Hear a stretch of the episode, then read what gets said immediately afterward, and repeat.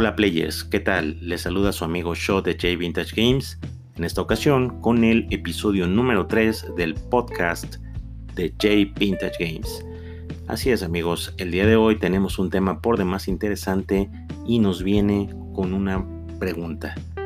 ¿Merece la pena coleccionar videojuegos retro en estos tiempos? Es decir, en el 2021.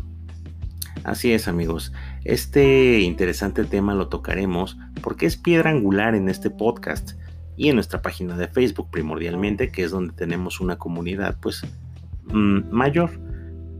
Es sobre los videojuegos retro, efectivamente.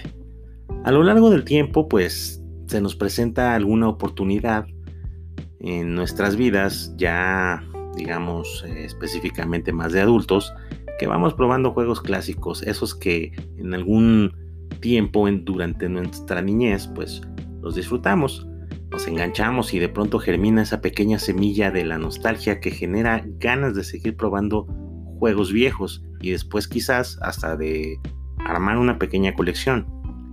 Es ahí, players, donde ustedes, que son parte primordial de esta bonita comunidad retro, me hace esa típica pregunta. Oye, ¿Qué juegos me recomiendas para empezar a coleccionar? ¿O con cuál sistema empiezo? Esa y más dudas las iremos despejando a lo largo de este podcast. Bienvenidos.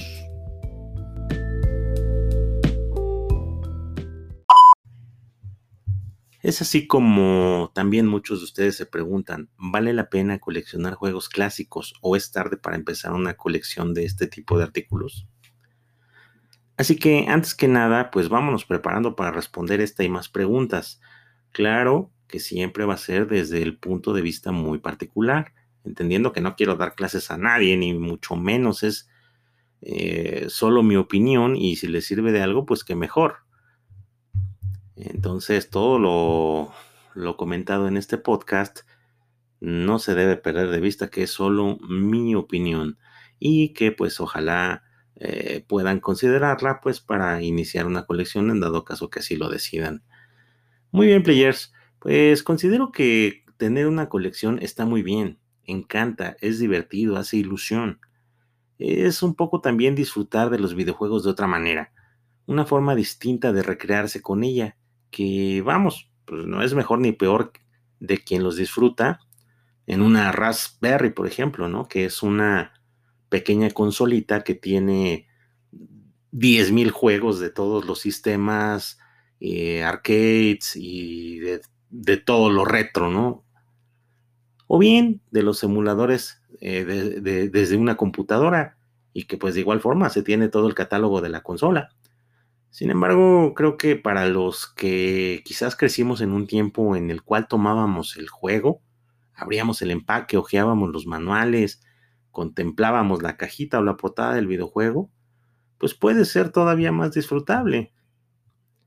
No debemos perder de vista que es muy importante que el hecho de crear una colección no debe ser solo por el hecho de acumular, sino de un verdadero criterio de jugar a todos o la mayoría de los juegos que estamos coleccionando. En mi caso, yo trato de pues hacer un esfuerzo, entre comillas, porque realmente disfruto, aunque sea por periodos cortos, de todos los juegos que obran en mi colección y que les he ido compartiendo en nuestra página de Facebook e Instagram de J Vintage Games. Ese es eh, la esencia del coleccionismo, no solo acumular, sino tener el ánimo de disfrutar y jugar los títulos que se vayan eh, adheriendo a esa colección. Pero vamos al punto. ¿Es tarde ya para empezar a coleccionar? No, no es tarde, pero quizás no sea el mejor momento. Eso sí lo debo puntualizar, ya que actualmente los precios de los videojuegos retro han ido evolucionando de una manera dramática, además de que los títulos son cada vez más escasos y que hay precios de sistemas en concreto que ya son prácticamente incomprables. Entonces, pues no, no es el mejor momento. Eh, ahora bien, todavía hay sistemas que manejan un costo aceptable y de ahí brincamos a la siguiente duda. ¿Vale la pena iniciar a coleccionar en estos días, en este año?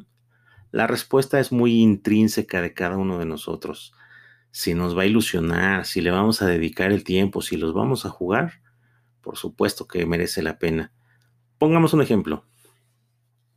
Supongamos que por alguna razón vas a dar a un tianguis o algún bazar y encuentras tres juegos de Super Nintendo que te llaman mucho la atención. Y además, a un excelente precio.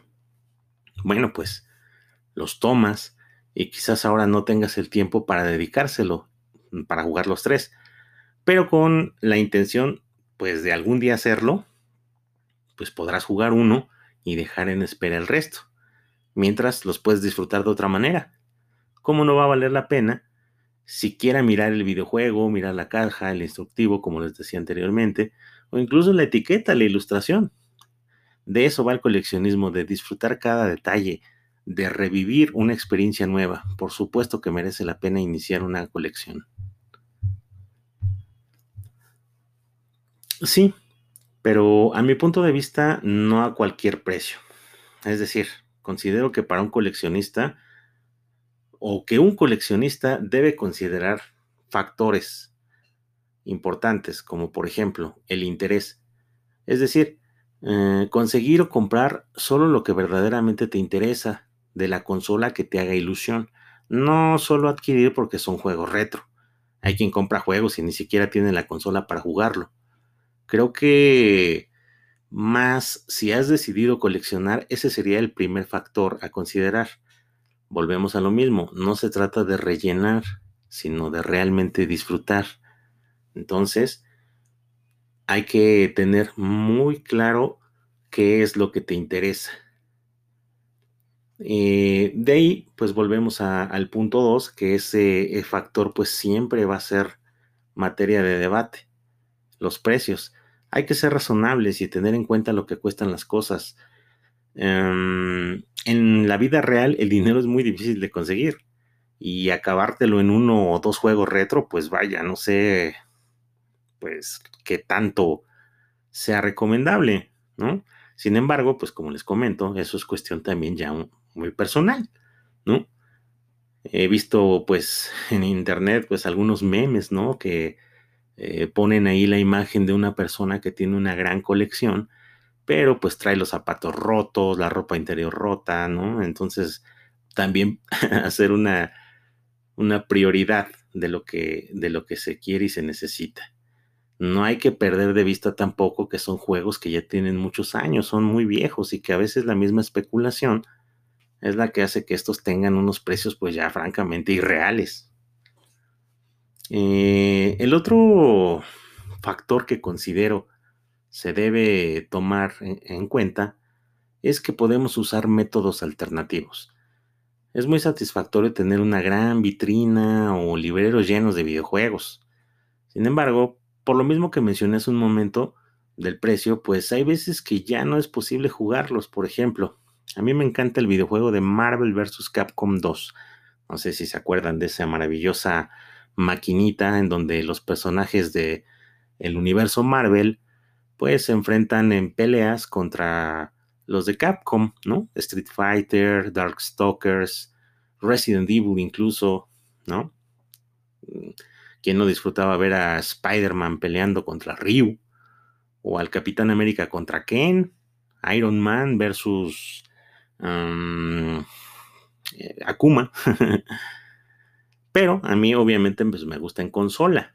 ¿No? Ya, y yo sé que su mejor versión es la de Dreamcast, pero yo no pagaría 250 dólares por ese juego.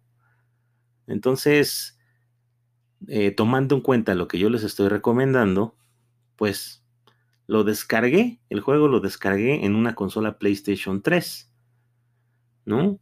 Entonces, eh, ya lo jugué, lo he disfrutado, la jugabilidad es bastante buena y muy cercana a lo que les comento de Dreamcast. Es más, yo creo que pues la calidad es totalmente igual.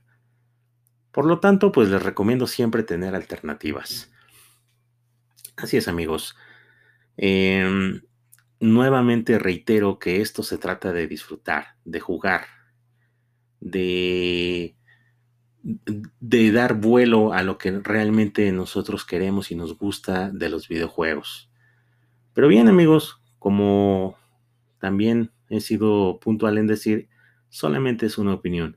Y el hecho de tener alternativas, pues no significa más que, que, querer, que querer mantener vigentes esas experiencias tan apreciadas en nuestra vida que en algún momento disfrutamos, ya sea en nuestra juventud, adolescencia, incluso en nuestra niñez. Entonces, pues estos, estos, esto es lo que podemos concluir en este podcast. Nunca es tarde para iniciar una colección.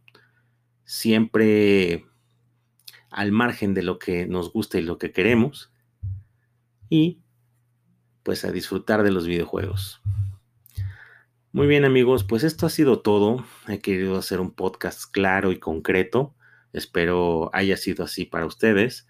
Les agradezco mucho a todas las personas que nos han estado escuchando. Tenemos una muy buena respuesta en el podcast.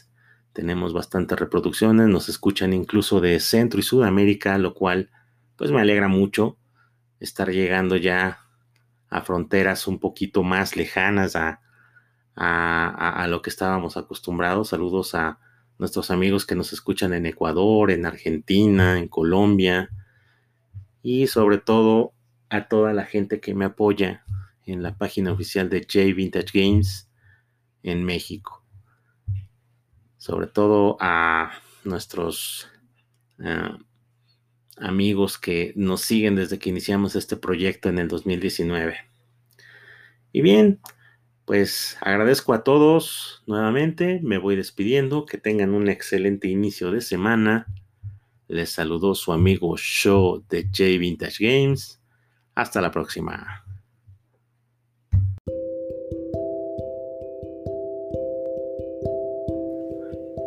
Este es un podcast presentado por Show de J Vintage Games porque no tiene ningún patrocinador. Escúchanos cada lunes en Spotify dale seguir y activa la campanita para que no te pierdas ningún episodio.